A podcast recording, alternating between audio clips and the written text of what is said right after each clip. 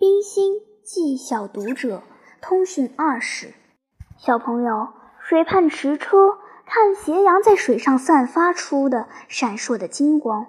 晚风吹来，绿山闲薄，这种生涯是何等的异域并厚呵！在这里出游稍远，便可看见水，折行来，道滑如是，重重的。绿荫之外，不时地粗吐着，掩饰着水光。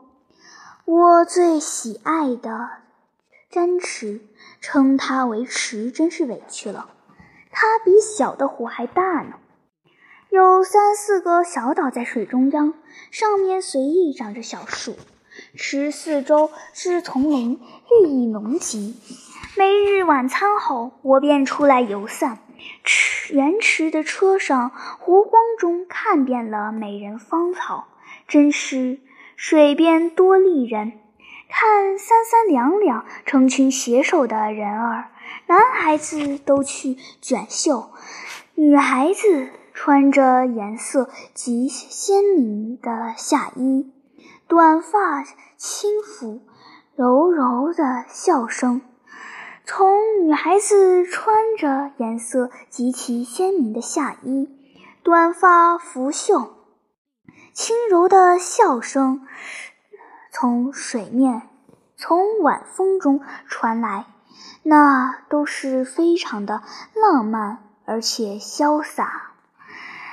直到猛地记忆起曾昔对孔子。言志在暮春者之后，欲乎西风雨乎五夕之前，加上一句“春服既成”，最有无限的飘荡的态度，真是千古邪话。此外，还有玄妙湖？真实，还有什么千古邪语？此外，如如玄妙湖？真池、角池等处都是很秀丽的地方。大概湖的美处在明媚，水上的清风皱起万层微波。湖畔再有芊芊的芳草，再有青青的树林，再有平坦的道路；有曲湖，再有芊芊的芳草，再有青青的树林，再有平坦的道路；有曲折的白色的栏杆。黄昏的时候，天然林桃乘凉所在。湖上落日便是绝妙的画图。夜中归去，长江两串徐徐互相往来移动的灯芯，颗颗弄着凉意。若是明月中天，不必说，光景尤其宜人了。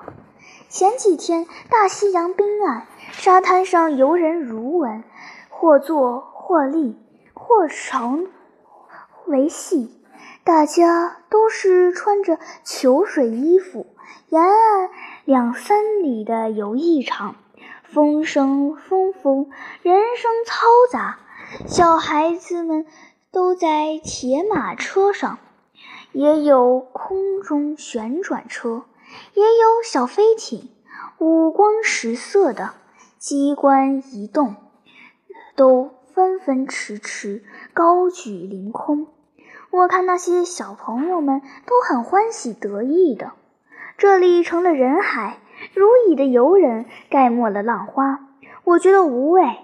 我们移转车来，直到那汉去。渐渐的静了下来，还在树林子里，我已迎到了冷意清人的海风。再三四转。大海和岩石都横到了眼前，这是海的真面目呵！浩浩万里的蔚蓝，无底的洪涛，壮丽的海风，蓬蓬地吹来，带着新或咸的气味。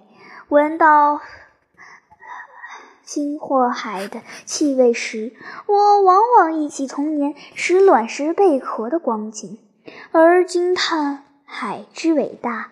在我抱肩迎着吹人欲折的海风之中，才了解海之所以为海，全在乎这不可遇的凛然的冷意。在嶙峋的大海石之间，沿细的树荫之下，我望着卵岩，也看着上面白色的灯塔。此时近极，只几处很精致的避暑的别墅，悄然地在断岩之上。悲壮的海风穿过丛林，似乎在奏。千峰海涛之曲，知欲凝固。想海波近处是群龙见首的欧洲，我和平的故乡，比这可望不可及的海天还遥远呢。故乡没有这明媚的湖光，故乡没有任汪洋的大海。故乡没有葱绿的树林，故乡没有连牵的芳草，北京只是尘土飞扬的街道，泥泞的小胡同，灰色的城墙，流汗的人力车夫奔走。我的故乡，我的北京，是一无所有。小朋友，我不是一个乐而忘返的人。此间纵是地上的乐乐园，我却仍是载客。我记母亲信中曾说：“北京似乎是一无所有，北京纵是一无所有，然已有了我的爱。有了我的爱，便是有了一切。灰色的城围里住着我最宝爱的一切人，飞扬的尘土和。”何从在嗅着我那故乡的香气？易卜生曾说过：“海上的人心潮往往和海波一般的起伏动荡，而那一瞬间静坐在岩上的我的思想，比海波尤加一倍一倍的起伏。”海上的黄昏星已出，海风似在催我们归去。归途中很张忙，还只是买了一筐新从海里拾出的舍利。当我和车边赤足捧筐的孩子问价时，他仰着通红的小脸，笑着向我。他岂知我在沉默的为他祝福之时，祝福他终身享乐在海上拾贝壳的生涯。谈到水，又忆起卫兵来。那天送一位日本朋友回南铁去，经过威尔利斯，车池上穿。孝之，我先看见圣补生疗养院，门窗紧闭的凝在山上，想起此山中三星期的小筑，虽然还可以微笑，我心其实不安乐。再走，已然见了卫兵湖上闪烁着的荧光，我只向他瞥一眼。碧碧楼塔院等等，也都从眼前飞过。年前的旧梦重寻，中间隔以一段冰原。小朋友当可推知我黯然的心里，又是在行色匆匆里，一两天就要到新汉守去，似乎又是在山峰松涛之中，到时。方可知梗概。晚风中先草此，暑天亦习静。愿你们多写作。冰心，一九二四年七月二十二日。